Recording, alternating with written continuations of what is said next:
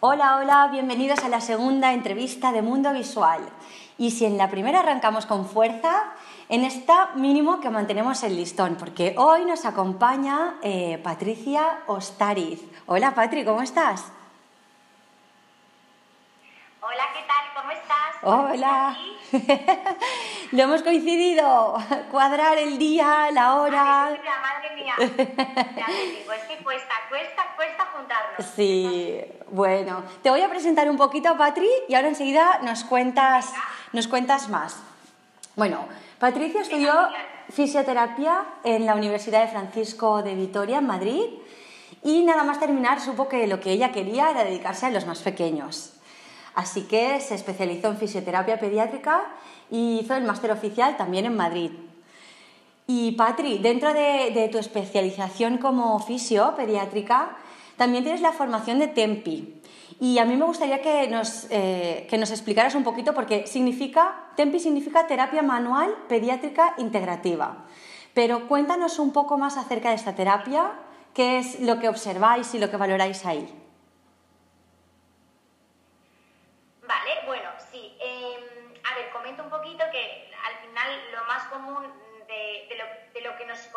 Que poquito a poco eh, como fisios nos van conociendo más en este campo porque no es tan común, ¿no? Por desgracia, porque ya, sí. importantes igual que en muchos campos. Muy, muy importantes. Eh, pero muy, muy importante, bueno, tú lo sabrás más que nadie.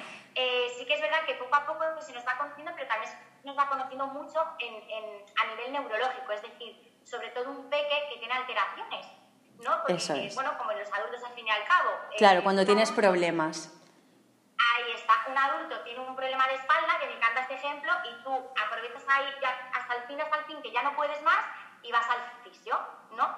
Pues esto es igual al final, hasta que no hay un problema, pues pensábamos que no hay que ir al fisio, ¿no? Entonces, bueno, yo en ese momento, al principio de la carrera, que es lo normal, que es lo que más se aprende, eh, te especializas más en la parte de neurología y bueno, pues tengo ahí mis, mis cositas de neuro y, y, bueno, actualmente también trabajo con muchos peques con alteraciones neurológicas pero bueno, me metí en el máster y en el máster hay un seminario en el que está Tempi, que, el creador es Iñaki Pastor Pons, y bueno, pues para mí fue como mi sesión favorita de todo el máster. bueno, yo tengo que decirte que yo también he, hecho cursos con, con Iñaki. Y, y eh, claro, me parece lógico y normal que te encantara, porque Iñaki además es una pasada. A mí me encantó. Sí, es una pasada y para mí era algo súper diferente. O sea, claro. para mí era como algo muy diferente en el máster. Entonces, eh, bueno, pues cuando terminé el máster, nada más terminar, decidí al mes siguiente, ni más ni menos, meterme en que bueno, que dura ahí esa formación como tú quieras, pero me metí. Y bueno, pues eh, al final yo, como decía en su momento, era como algo opuesto, pero en realidad no es opuesto. O sea, sino aquí un poco el, el TEMPI lo que, lo que quiere llegar a, a, a, como quiere llegar a las personas es decir, que todos los niños necesitan una fisioterapia de calidad. Tú no tienes por qué tratar a un niño cuando tenga una patología únicamente, sino que también los pisos pediátricos estamos para prevenir, ¿no? Y que es muy importante la prevención. Y que aparte de tratar, también acompañamos a la familia. Y yo poco a poco voy consiguiendo en consulta que los peques vengan solamente para valorar y me digan, mira Patri, yo ahora mismo pues tengo un peque de tres meses y a los seis meses vuelve y me dice, mira Patri, es que ya está en seis meses, quiero que ahora me acompañes en esta etapa, quiero que me digas qué hacemos en casa, ¿no? Entonces también eh, Tempi recoge esa parte familiar o ese acompañamiento familiar, porque al final en consulta estamos una hora con los peques, final en casa se están las 24 horas, entonces es muy importante también em, esa integración de la familia, ¿no? Y luego también, por otro lado, es un poco un concepto que une lo estructural y lo funcional, algo que yo no conocía. Eh, ¿Qué quiere decir eso? Pues es un concepto donde eh, evaluamos y tratamos tanto las patologías musculoesqueléticas como el neurodesarrollo del niño. Es decir, yo necesito eh, valorar un cuellito y si se mueve bien y si tiene un giro completo para que después ella lo puede, para que después el peque lo pueda mover correctamente. Claro. Entonces yo veo el cuello, es decir, la estructura, vértebras, por decir, para que se entienda, ¿Sí? y yo lo trabajo en casa con una serie de ejercicios o movimientos. Para que se comprenda un poco ahí. Entonces, esa unión de esa parte musculoesquelética de terapia manual y aparte esa fisioterapia de neurodesarrollo del bebé y el niño. Buah, fascinante. Pues, a mí me da como, me, da todo lo que necesito, ¿no? Un poco claro. y un poquito función. Es global.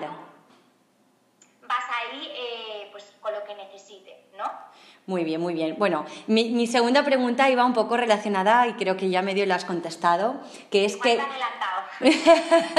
no, para nada, para nada, pero me viene muy bien. Eh, porque, claro, yo te quería preguntar cuándo hay que llevar a un bebé a una consulta de fisiotempi, porque... Claro, no es necesario que, que, esté, que haya ninguna patología, que haya ningún diagnóstico, pueden ser bebés sanos. Exactamente, exactamente. A ver, yo como siempre digo, eh, a ver, nos encantaría también a los fisios estar presentes en los hospitales, es decir, claro, nace claro. y estar ahí para poder valorar al peque, porque bueno, al final eh, estamos preparados para ello, para, para la valoración a tope. Sí, sí, sí. Y, y, bueno, yo siempre digo que es importante, pues, eh, desde las primeras semanas de vida, tener un fisio a tu lado, pero no por tratarlo, sino por acompañarlo. Es decir, claro. cuando nacen yo puedo valorar a tu peque, ver cómo está, darte consejos, darte pautas y ver cómo le puedes acompañar tú desde casa. ¿vale? Entonces, bueno, yo siempre digo que desde las primeras semanas de vida, yo eh, normalmente tengo muchísimos pequeños que me vienen con dos semanas, tres semanas de vida. Que eso sería lo ideal, ¿verdad? Eh, sería lo ideal. Lo ideal. Que sería una valoración, encima es una valoración de una hora donde se valoran distintos aspectos. Eh, la cabecita, las caderitas, el movimiento. Porque vosotros, yo entiendo que el, el um, cuando el bebé nace, toda esa valoración a lo mejor se hace, pero a un nivel como más general, no tan, no tan específico.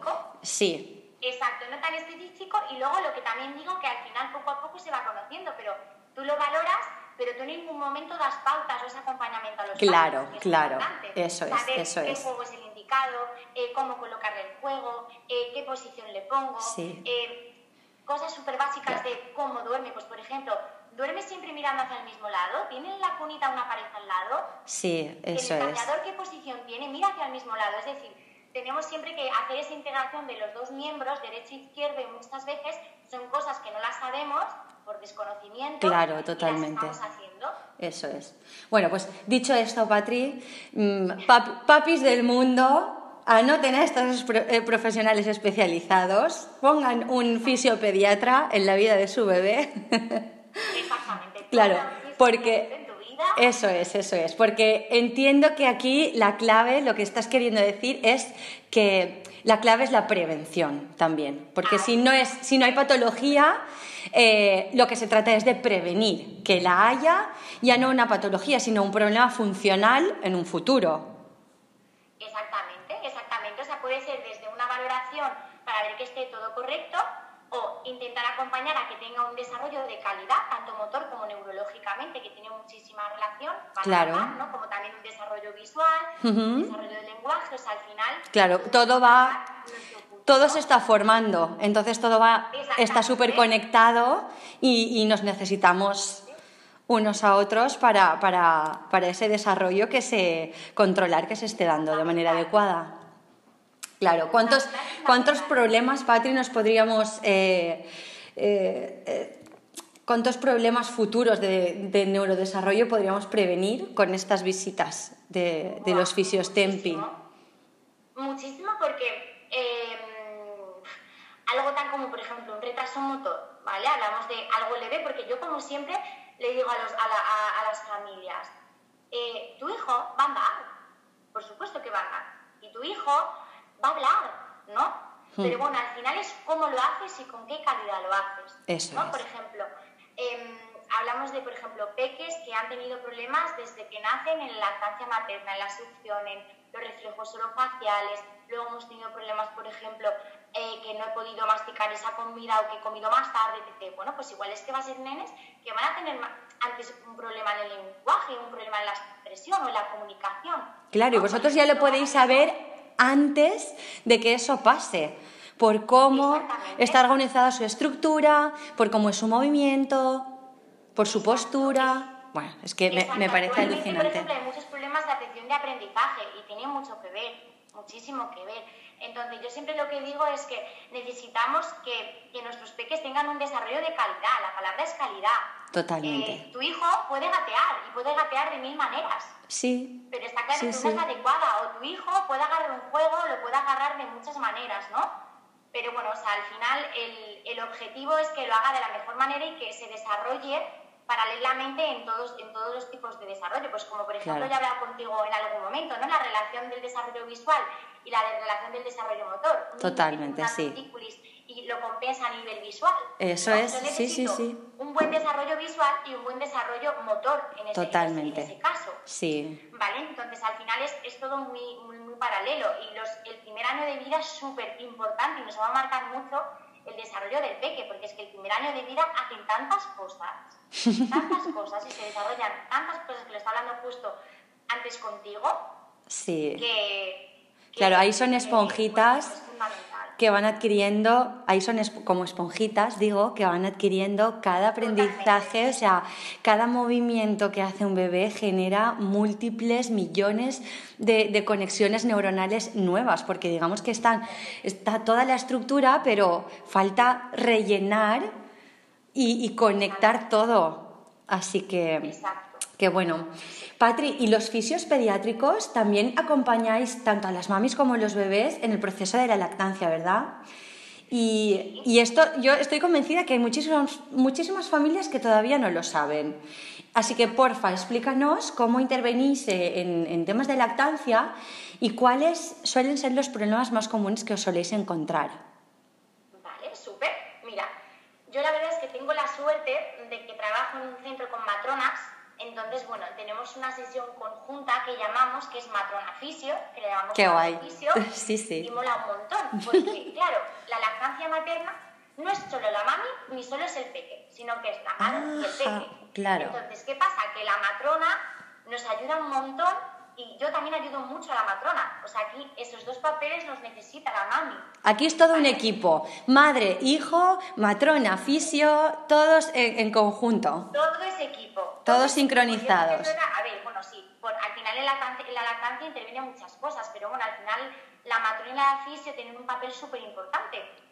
Y, y, bueno, aquí eh, normalmente pues hay algunos problemillas, pues por ejemplo, la, uno, uno principal, ¿no? Por ejemplo, las mamis tienen dolor, o la mami tiene una mastitis, o a la madre le duele, o la madre tiene un pinchazo. Sí. Entonces, claro, pues ahí tenemos que ver qué, qué está siendo, ¿no? Si es más del pecho o es más del peque, ¿vale? Muchísimas veces está relacionada la posición, el agarre, la cabecita, ¿vale? Que eso también la matrona se encarga mucho de, de esas cositas, también de la posición, del agarre y todo. ¿Qué pasa? Que a mí me encanta, por ejemplo, observar y valorar a los peques y ver qué control tienen. Por ejemplo, lo que habíamos hablado antes, si un peque tiene una preferencia de lado, por ejemplo, pues va a mamar mejor en un pecho que en otro. Claro. Por ejemplo. Y claro, pero esto está todo, para que veáis que es todo un círculo. Una mami igual va a tener más dolor en un pecho que otro. Y justo, fíjate tú, que el pecho que más le molesta es justo el que más le cuesta. Por, claro. Por ejemplo. ¿Vale? O es un peque que justo la succión pues no tiene suficiente fuerza, no sabe mamar, o por ejemplo tiene un frenillo lingual, ¿vale? Entonces eso también hay que observarlo. O por ejemplo también está mi parte en la que este peque tiene una preferencia de lado y además tiene una plazocefalia, por ejemplo. Y hace una plazocefalia, al final también tienes preferencia de lado, pero también intervienen distintos factores. Con una plazocefalia afecta un poco a nivel nervioso también, nervios que llegan a la ah, lengua. Entonces, ¿qué pasa? que esa succión igual no va a ser igual de potente. Claro. O ese frenillo lingual me está haciendo ese tope y no puedo movilizar totalmente mi lengua. Ya. ¿Vale? Entonces, lo que mola un montón es que al final la matona valora mucho el pecho, la salida de leche, cómo se estimula ese pecho, y la fisos valora más al peque. Claro. ¿Qué postura tiene? ¿Qué preferencia tiene? ¿Qué tal tiene el cuellito? ¿Qué tal tiene la cabeza? ¿Qué tal tiene el tono? ¿Cómo es el agarre? Claro.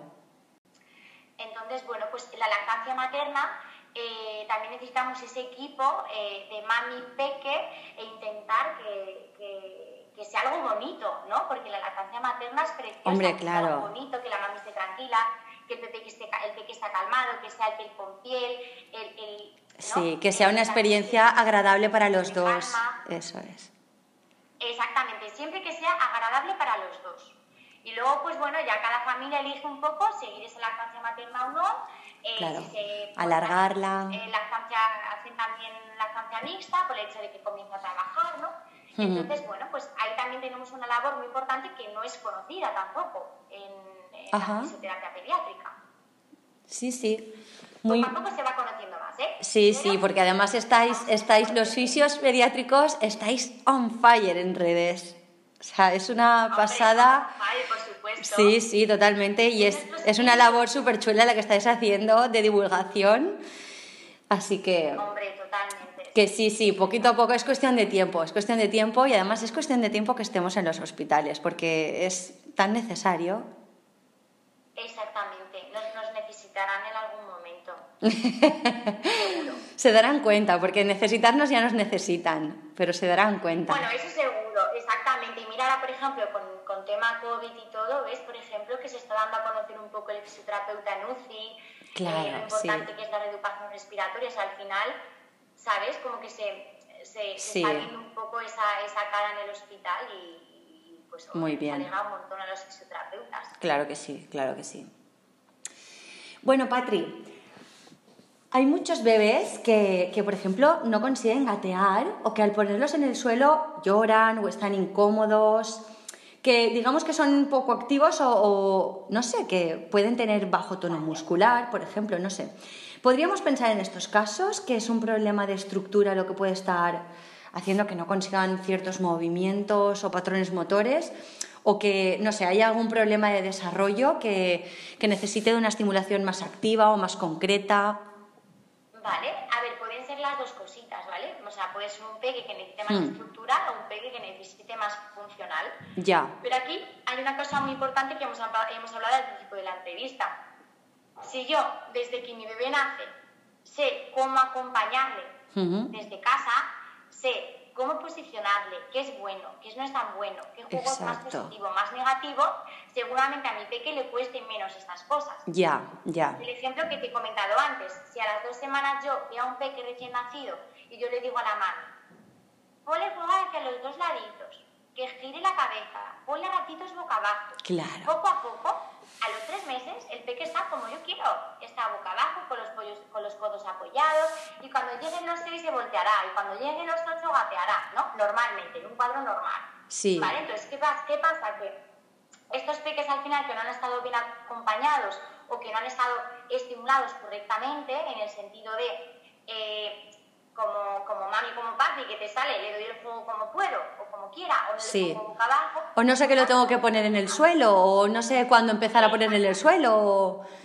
Exactamente, o me ha dado miedo ponerle boca abajo, que eso es algo muy importante, o que ahora con la muerte súbita este tema está un poco así como en el aire, que el boca abajo, que, claro, que yo siempre digo, duerme boca arriba y juega boca abajo. Claro. Pero al final también hay mucho miedo en ese aspecto. Sí, sí los papis van con mucha precaución y a lo mejor el hecho de no ir acompañados por un profesional eh, no, les, no, tienen tanta tranquilidad o seguridad de, de lo que están haciendo. ahí está, la tranquilidad y la seguridad, que es importantísimo. Hmm. Cuando a mí me viene una mami y me dice, jope, es que no aguanta boca abajo, y digo, tú le tienes que dar tranquilidad y seguridad. Y yo siempre digo que las cosas que mandamos en consulta o cositas que les puedan acompañar son mediante el juego. Yo nunca, nunca, nunca jamás mandaría algo de trabajo en casa con la palabra trabajar, sino yo diría juego. Yo le digo al papi, pues mira, pues en vez de ponerle un ratito en la maca sentado, te pones con él sentado en una colchoneta boca abajo. Y tú estás con él, le das hmm. seguridad, le cantas, le acompañas, le hablas, le llamas, ¿no? exacto, exacto. El mejor estímulo de pequeños son los padres las muecas, la sonrisa, la voz, todo, es verdad, es el mejor estímulo, ¿no? Hmm. Entonces, bueno, cuando tú das esa seguridad y ese acompañamiento, es cuando poco a poco van aguantando más esa posición boca abajo, ¿no? Que por ejemplo es uno de los más miedos. Eh, si hmm. tú has empezado antes o después, pues va a depender ahí un poco el, el desarrollo, ¿no?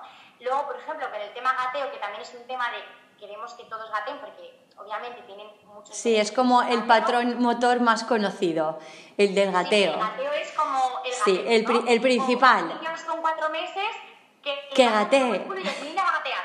ya. va a gatear. O, ay, ya quieres estar de pie, ¿no? sí, sí, sí, sí. típicas. Eh, pues lo mismo, hay peques que no gatean y no pasa nada. Y vamos a intentar, yo muchas veces en consulta digo, no te preocupes, vamos a intentar peques que no gatean. O, por ejemplo, otro tema también muy común, el sentarse. Ay, es que mi niño no se mantiene sentado. O he sentado a mi niño desde el día uno y ¿qué pasa? Que ese niño no explora, no juega, no se hmm. desplaza. Porque si yo le he sentado, tú tranquila, que en dos meses el niño está sentado increíblemente. Perfectamente. Pero le estás adelantando esa posición. Entonces ese niño va a tener los juegos al lado y no va a mover un dedo, porque siempre está sentadito con sus juegos alrededor. Ya, ya. Se, se saltará etapas. Exactamente. No hay que saltar de etapas. Hay que tener mucha paciencia y acompañarlos y disfrutar cada etapa, que es súper importante. Claro. Como, como especialista, ¿cuáles dirías, según tu opinión, que son los principales ítems de neurodesarrollo? Aparte del gateo. vale, súper. Para mí los ítems más importantes de neurodesarrollo son los primeros. Es decir, el tumital, que es el boca abajo, ¿vale? Poquito a poco ir poniendo boca abajo porque el neurodesarrollo de un bebé se construye desde el suelo boca abajo. Muy bien, muy bien, apuntemos. El tacto, el tacto es fantástico, es algo tan fácil y que no sabemos los beneficios que tiene tocar a tu nene, acariciar, masajear, todo el cuerpo. Hace que construyan un mapa cortical en su cabeza de su cuerpo. Si encima le dan el masaje, le tocamos las manitas, le decimos cómo son y encima si las enseñamos, ah. estamos haciendo ahí un tacto brutal. Una estimulación completa. Es tipo de estímulos, claro, es súper completo. Yo siempre digo a, las familias, digo, mira, esto es una, una práctica de temple que cuando aprendimos esa parte, ¿no? Y nos tumbamos en una camilla y tocabas mitad del cuerpo únicamente y la otra mitad, ¿no? Y cuando te levantabas, te ibas hacia el lado que te habían tocado. Y dices, Toma ya. fuerte que un, tacto que es súper suave, o sea, es suave, suave, suave, te puede estimular tanto y sentir tanto. Entonces yo muchas, yo esto, vamos, desde el día uno lo mando Digo, si por ejemplo es una manita que está menos integrada, pues ¿qué vamos a hacer? Que se la chupe, que se la explore, enséñale a chuparse la mano, que se la explore. Claro. es una manera de eh, reconocerse. Exactamente, es conocerse. Entonces es chuparse su mano, es darle masaje en la mano, es decirle, mira Ana, esta es tu manita, ¿no? Sí. Entonces para mí el tacto es súper importante. y, fíjate tú qué sencillito, porque claro, tampoco es que se pueda hacer mucho más, pero si te dicen vas a trabajar con tu bebé, te pongo de tarea acariciarlo, besarlo, tocarlo. Eso es, dices, qué maravilla de trabajo. exactamente, exactamente. Ahora hacemos un resumen de los tips, pero para que vean que es algo súper normal y que en el día a día lo haces en tu rutina. Como ya he dicho antes, nunca es un trabajo. Pero saber también que es importantísimo ya te hace hacerlo de otra manera. Prestas más atención y le pones como más cariñito. Sí, si sabes que es, además, lo vas a hacer igualmente, pero si además sabes lo bueno que es para el bebé, o sea, yo sé seguro que ahí te, pones a fondo a, besarlo, a masajearlo y, a todo.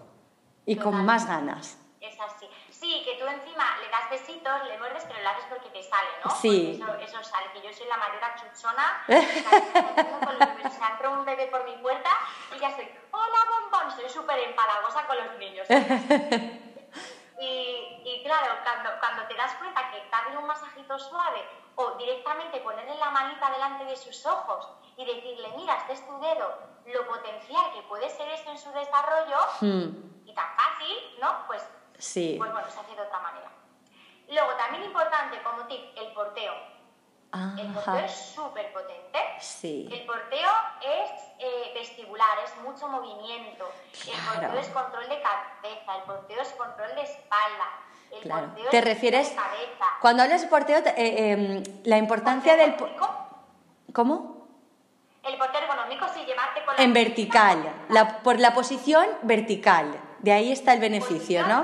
Bueno, ahí también tenemos otro, otro dilema y es posición ah. vertical, siempre el bebé mirando, mirando hacia ti, que ¿Sí? dando un besito en la frente, siempre posición de piernas en M y siempre la espalda adaptada a la etapa del niño, súper importante. Que normalmente, aunque queremos ver esa espalda recta, pero es que un niño pequeñín, por ejemplo, tiene una espalda en forma de C, porque todavía no está desarrollada. En C, claro, esa curvadita justo como con esa curvatura. Entonces el porteo también es muy, muy, muy, muy, muy potente. Claro, y si vas al fisio te va a explicar cómo hacerlo bien, porque no, no, no, es, no sirve cualquier porteo, como acabas de explicar ahora. No sirve cualquier porteo, es, es el porteo ergonómico y de todas formas ahí también contamos mucho con asesoras de porteo, que hay asesoras de porteo y a mí me gusta mucho siempre llevarles a un sitio a comprar las mochilas musculares que sean especialistas del porteo. Porque si no, te venden cualquier cosa que no es ergonómica ya. y encima el niño no se adapta. Ya, que puede ser muy chula la mochilita, el, el, el esteo, sí, pero, no, sirve. Claro, y dependiendo de la edad que tú también has dicho. El porteo es muy beneficioso, pero puede ser contradictorio. Es decir, si tú porteas bien, es genial, pero si porteas mal, puede ir mal. Ya. Porque las caderitas son muy importantes en el porteo, como estén colocadas. ¿Vale? Y bueno, y luego también por último, que ahí en el porteo ya vamos a hablar un poco, el movimiento. El movimiento. El movimiento es brutal. Entonces, pues el movimiento, ¿cómo? Tantas, tantas maneras, balanceando a tu peque, que es algo que sale de dentro, bailando con tu peque, moviéndote con tu peque, ¿vale? Entonces ahí, por ejemplo, el porteo estás metiendo como una parte de movimiento, pero siempre es bueno también, por ejemplo, ese balanceo de los peques. Ahí estoy hablando más de bebé, pero luego, por ejemplo, en mayores es muy, muy importante, pues em, justo que tuviste tú la entrevista con, con, con, las, con la... Con Nancy, que es psicomotricista. Sí, sí. Todo el movimiento. Todo el movimiento. Eh, ahí también se trabaja mucho en, en, niños mayores. ¿Vale? Yo sí que es verdad que casi siempre hablo mucho de bebés porque es lo que más tengo. Entonces estoy enamorada de los bebés. Entonces directamente como que me voy a dar mucho de, de, los bebés, pero al final es muy guay porque es el principio Exacto. del desarrollo, ¿no? Como, Son las bases. ¿El qué? Son las bases. Entonces, Son las bases. si tú y la base ya la, la, pones bien, bueno, todo lo demás, como has comentado antes, sale más fluido, sale de manera fácil y los movimientos eh, no son cualquier movimiento, son movimientos eficientes, ergonómicos, cómodos. Exacto suaves. O sea, imagínate la diferencia de, de un gateo o un porteo mm, bien o, o, de cualquier manera. Exactamente, así que nada, te resumo los tips. Pues movimiento, es. movimiento porteo, boca abajo y tacto. Y tacto. Es algo que en tu día a día lo haces normalmente, sí. pero no sabes la importancia que tiene. Claro. Eso es. Patri, cuéntanos, ¿qué cuestiones te suele, suelen preocupar más a los papis? Cuando van a verte, ¿qué es lo que más te suelen consultar o cuáles son los, los problemillas que tú sueles ver en tu día a día de, de valoraciones? A ver, aquí tengo como un poco dos, dos laditos, porque Ajá. depende mucho del tipo de, de niño, si es un niño más con patología o más niño sano, ¿no? por así decirlo. Cuando tengo, cuando tengo bebés, que es lo que tengo un montón, que es lo más normal, eh, sobre todo, tengo muchos peques con el cuadro de cólicos, estreñimiento, no duerme, no come, ¿no? Pues un poquito eh, estas cositas. Y lo que más, le, lo que más les cuesta, lo que más tal, es eh, eh, cuando te dicen, jope, es que no duerme, jo, es que se despierta, jo, es que no para de llorar, es que está súper irritable, ¿no? Sí. Esas palabras de así como irascible. Sí. Y, y, bueno, ahí lo primero que más calma es escucharles, eh, comprenderles, como entenderles, por así decirlo, ¿vale? Y luego ya, posterior va un poco el tratamiento. Y, y, casi siempre también les hago un poco la, eh, les explico un poco la inmadurez del peque o también la relación que tiene un poquito con el desarrollo. ¿no? Porque cuando los papis, cuando los papis van a verte, ellos, eh, los, los las familias que suelen ir a, al fisio ya saben más o menos a lo que van o, o no.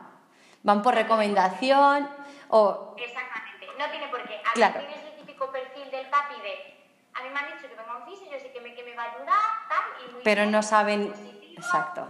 tal. Y luego también, por otro lado, tenemos la típica mami o papi, ¿no? Familia que viene y, y pues bueno, viene desesperada, por así decirlo. Por ejemplo, hoy justo he estado peques que, que tenían este perfil de mi niño no para de llorar, el niño me ha entrado a la consulta con los ojos rojos de tanto llorar. Uf. Porque es un niño que llora todo el día, está súper irritable, entonces estas son Hmm. mamis, pues, eh, bueno, más desesperadas de que necesito que Claro. esté más tranquilo, que se calme. Que no saben cómo calmarlos. Distintos perfiles. Hay perfiles que ya llevan un tiempo, que han tenido su fisio y vienen y revisan, etc. o los perfiles de me pasa esto y necesito que me ayudes porque es que vengo a ti porque es que necesito ayuda y confío en ti máximo, como la frase encima típica que dice, dice, a mí me da igual, yo confío en ti, papi. Yo mientras estoy bien, sí, es claro. un poco, un poco ese, ese, ese aspecto. Hay un, un poco mix. Ya que me estoy enrollando porque está hablando un poco de la diferencia entre un niño que es más sano, que me viene más con problemas de cólicos, eh, problemas de estreñimiento, más de caca, tal, que eso se va regulando y con los tratamientos se va regulando muy bien. Y luego también tenemos el, el caso más de patología que los objetivos dependen muchísimo del peque, ¿no? Pues, eh, por ejemplo, ahora gracias a Tempi eh, yo estoy consiguiendo cosas en neuro que antes no, no conseguía. Por ejemplo, el tema de la deducción o el tragar por ejemplo, una peque que ha tenido muchos problemas respiratorios, que va con el cuellito un poco en flexión, que no es capaz de tragar, no puede tomar sólidos todavía por síndrome. Y, y bueno, pues le, es una peque que, tampoco puede ni con las papillas ni con el agüita, le cuesta mucho. Entonces yo, por ejemplo, ahora con ella, una de las cosas que estoy trabajando es la devolución. Entonces, cuando yo termino la sesión, que también es algo muy de tempi, de demostrar o de de ver la parte cuando tratas lo estructural y luego de decir, mira, vamos a beber agua a ver si puede, ¿no? Y termina la sesión bebiendo su vasito de agua, que lo ven como, como unos locos, porque es, ostras, ¿vale? Entonces, bueno, ahí ya en la parte más de patología hay distintos objetivos, porque depende los objetivos de la familia, del peque y los míos. Ya. Porque yo, yo, una cosa de las que siempre pregunto es un poco el objetivo de la familia. Tú tienes que ir mucho a lo que necesite la familia. Obviamente tú igual hay cosas que las es muy importante, pero es que el padre dice que quiere, yo qué sé, mm, o yo qué sé, un niño que mm, le está con la marcha autónoma pero le cuesta, pero el niño quiere salir al recreo y quiere bajar, bajar las escaleras solo. Ya. lo primero que vas a hacer es que el niño baje al patio andando solo por las escaleras. Claro, porque es su prioridad. Claro, eso Exactamente, y le vamos a dar prioridad. Muy bien, muy bien. O sea que tenemos desde la prevención hasta tratar patologías concretas, hasta luego también objetivos y prioridades que se marcan las propias familias en base a lo que ellos quieran. Exactamente, siempre eh, em, la consulta es un poco como, eh, bueno, pues entonces venga, ¿qué quieres que te ayude? ¿Quieres que tu peque duerma un poquito mejor? o quieres que tu peque hmm. eh, esté más tranquilo. Claro. Venga, pues vamos a por ello, vamos a tratarlo, ¿no? Eso es. Y. Claro. un poco más ahí, mis cositas. La comunicación con la familia, que es fundamental para ir todos por el mismo camino, para conseguir las metas planteadas. Muy bien. Bueno, Patri. Estoy enrollando un montón, o sea, igual llevamos aquí una hora. No, no te preocupes, llevamos media hora. Voy controlando el ah, tiempo. Sí, sí, todo bien. Yo te quería preguntar ahora sobre la parte respiratoria, de fisioterapia respiratoria. Sobre todo, bueno, estamos hablando de, de, población infantil, así que seguimos con el mismo, con el mismo perfil. Eh, que claro, que también es importantísima y a lo mejor sería un capítulo aparte, porque de, el seguimiento que os hago a los fisios, que me parece fascinante vuestro trabajo, por redes y tal, eh, veo que ahí hay muchísimo para comentar, pero, pero así, mm, mm, pinceladas, cuéntanos un poquito esto de, la fisioterapia respiratoria y qué tratáis y, y cuándo estaría indicada. Vale. Eh, vale, aquí también poco, yo sí que es en Fisiorespi trato niños sanos. Es decir, hay centros muy especializados en niños con enfermedades respiratorias crónicas, como por ejemplo una fibrosis quística, ¿no? Sí. En, cositas más... Que ya tienen diagnóstico, digamos. Exactamente, más diagnosticados, ¿vale? Eh, vale, a nivel de los moquitos, pues como todo, es prevención. Es decir, ahora llega la época de mocos y todos los peques están llenos, llenos, llenos de mocos. Ya. ¿Y qué pasa? Tú vas al pediatra, tú esculta, te manda tu antibiótico, tu jarabito, tu ta, vas a casa y igual te dice que tienes la bronquiolitis que en dos días la, la tienes. O sea, igual te dice no, que en dos días la tienes. Ya. ¿Vale? Entonces, bueno, em, eh, es muy importante ir al fisio antes de, antes de que ese, ese moquito baje al pecho porque en 48 72 horas igual el moquito ya está en el pecho. Ya. Pues ahí ya tenemos una patología eh, pequeñita como la bronquiolitis o, la, o la, bronquitis, ¿no? En el que al final te te va a proponer, que te va, vas a tener como patologías recurrentes, vas a volver a tener igual otra bronquiolitis, otra bronquiolitis. O incluso, o incluso titis de repetición, ¿no? Ahí está. Y luego titis, y tenemos aquí un mix de cositas. De titis, todo, todo, todo un titis de la inflamación que provoca el moco. Exactamente, Ya. Tampoco lo acompañan. O sea, la relación entre los problemas respiratorios y el neurodesarrollo es tan común de los respiradores bucales, el diafragma ah, importante que es, el cansancio, el sueño, el no comer, todo lo que te puede provocar ese moco, al final es bastante grande. Entonces, bueno, pues la fisioterapia lo que hacemos es un poco eh, drenar ese moco que está en el pecho y subir las vías altas y poder evacuarlo, porque ¿qué pasa? Que los bebés no son capaces, los niños, de sacar ese moco. Claro, no saben sonarse la mayoría de las... claro. claro. No puede hacer nada de eso. Entonces, bueno, pues los fisios em, drenamos ese moquito a vías altas y los evacuamos y también hacemos distintas técnicas de terapia manual para drenar ese moco, que la respiración sea más fluida, em, que el niño duerma mejor, que el niño tenga más apetito, que el niño quiera jugar, porque todo eso cuando hay moco desaparece. Ah, fíjate, claro, por eso lo relacionabas tanto con el neurodesarrollo, porque es como, como un bloqueo se bloquean muchas funciones del neurodesarrollo porque está todo el moco taponando esas experiencias. Con el moco, yo siempre lo digo, pensar en, los adultos, ¿no? Cuando tenemos mocos, estamos debiluchos, no nos claro. hacer nada, ¿no? Claro, respiras peor, el oxígeno te llega diferente al cerebro, eh, estás más cansado. Eh, justo encima los peques, bueno, eso ya es, es, es algún tema muy, muy amplio, que los peques a nivel anatómicamente y fisiológicamente están menos preparados para una, una, patología respiratoria, porque sus vías respiratorias son súper estrechitas, el diámetro es más pequeño, entonces al final no están igual de preparados que nosotros. Claro. No tienen la misma cantidad de alveolos que se encargan de ese intercambio de, de gas ¿no? por, por, por, todo el cuerpo. Entonces, bueno, pues al final son cositas que también hacen que los peques les cueste, les cueste mucho, mucho más respirar. Entonces, bueno, pues el fisioterapeuta pediátrico te ayuda a que respire mucho mejor, duerman mejor. Y también el fisioterapeuta te dice que cómo hago un lavado nasal, cuántos lavados nasales hago, ya, todas las pautas. Un poco también, pues lo de siempre, te redirige o te dice o acompaña a, a también respirar mejor y un poquito cómo hacerlo desde casa. Que también, que también es muy importante. A saber, a saber lo que tienes que hacer, cuántas veces, cuándo, en qué casos. Ya. Porque cada uno... Que al final es lo más importante.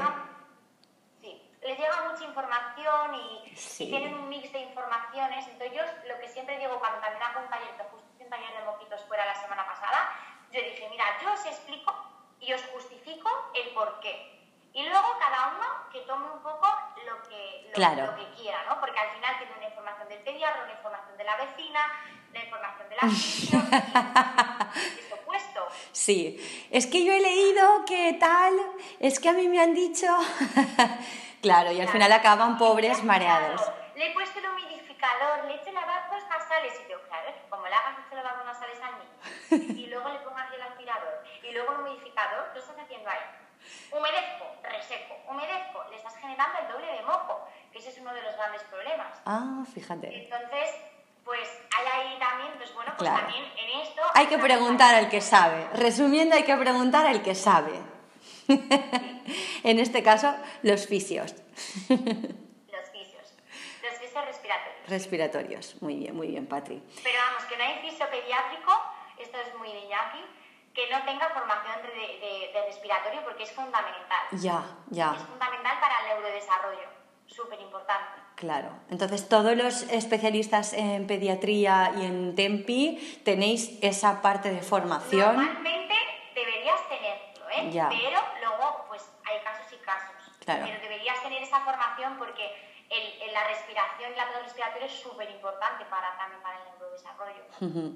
Muy bien. Yo creo que nos queda clarísimo, Patrick, que lo has explicado todo muy bien. Y, y bueno, si quieres, por resumir y terminar, lanzar alguna idea a los papis o, no sé, algo que te parezca importante. Eh, eh, así lanzar un poco que yo soy, eh, bueno, yo soy fisio gusta rodearme de un mogollón de, profesionales de sanitarios eh, a mi lado porque, porque es fundamental que, que, sepan que tienen un mogollón de profesionales especializados que pueden acompañarles en todo el desarrollo visual, neurológico, motor, eh, en el tema del lenguaje, o sea, mil campos y que pueden estar súper arropados y acompañados y que muchas veces eso se desconoce. Entonces, bueno, yo soy mm, pro mm, equipos multidisciplinares porque es muy importante. Yo soy la primera que derivo un caso a un profesional eh, para que lo siga o me acompañe. Qué bueno. Entonces, bueno, que sepan que es muy importante la prevención y que les podemos acompañar muchísimos profesionales para lo que necesiten. Que, que estamos aquí listos, eh, esperándoles. Exactamente, que, que, les podemos arropar y acompañar siempre y para, para, para todo. Entonces, bueno, que, Muy que, bien. que, lo sepan y que, y que, sea importante eso, que no lleguemos al momento en el que tengamos un problema. Esto también ya va para ellos como adulto, ¿eh? que, que no hay que esperar sí, a tener sí, un sí, problema para, para, resolverlo, sino vamos a intentar prevenir y que, que no haya nada. Claro, muy bien. Me parece genial. Me parece genial acabar con este, con este mensaje eh, de prevención, tanto para niños como para adultos. Y, y con esta filosofía de trabajo eh, multidisciplinar, que creo que es clave también para nosotros, para hacer bien nuestro trabajo, esto de, de estar en un buen equipo, de rodearnos de, de compañeros y tener ese apoyo que, que nos arrope también a nosotros como profesionales. Esto es fundamental y es eh, una de las cosas que hace más chula eh, nuestro trabajo, ¿verdad? Totalmente. Totalmente. Encima, mira, nos ya las redes sociales Ay, tan, sí. tan, brutales. Vamos, aquí Pablo y yo que nos hemos conocido por las redes sociales y sí. las cosas que es verdad y las cosas que aprendes y joder, sí. es que al final el mundo es súper pequeño y nos podemos acompañar desde lejos. Totalmente, ¿vale? genial. Un optometrista y es Paula, por fin, ¿no? Y al final o tienes una duda y sabes que puedes contar con, con un... Por supuesto, esto es una pasada. Esto a mí también me parece una pasada. Bueno, Patri, muchísimas gracias por tu tiempo y por compartir toda esta información maravillosa. Os animo a que... Os animo a todos a que no os perdáis toda la información que comparte en su perfil de Instagram, que es Patricia Ostariz barra baja fisio. ¿Lo he dicho bien? Lo has dicho perfecto. Ah, muy bien. bueno, que es un mogollón de chulo y comparte muchísimas cosas de, de un valor brutal y es eh, de súper utilidad para todos. Eh, lo dejaré también en la descripción del podcast eh, y también dejaré la descripción de la dirección de tu centro por si algún afortunado nos escucha desde Mallorca Ajá, y te tiene ahí a mano que vayan a, que vayan a verte. Así que muchas, muchas, muchas gracias Genial. por compartir toda esta sabiduría que, que seguro pues muchas que... gracias también a ti. Muchísimas gracias por contar conmigo y yo encantada de, de, de estar aquí y poder, pues eso, solucionar esas preguntitas y poder eh, acercarme a más familias. Muy bien. Bueno, os damos las dos un abrazo muy grande y os agradecemos que nos hayáis escuchado. Gracias.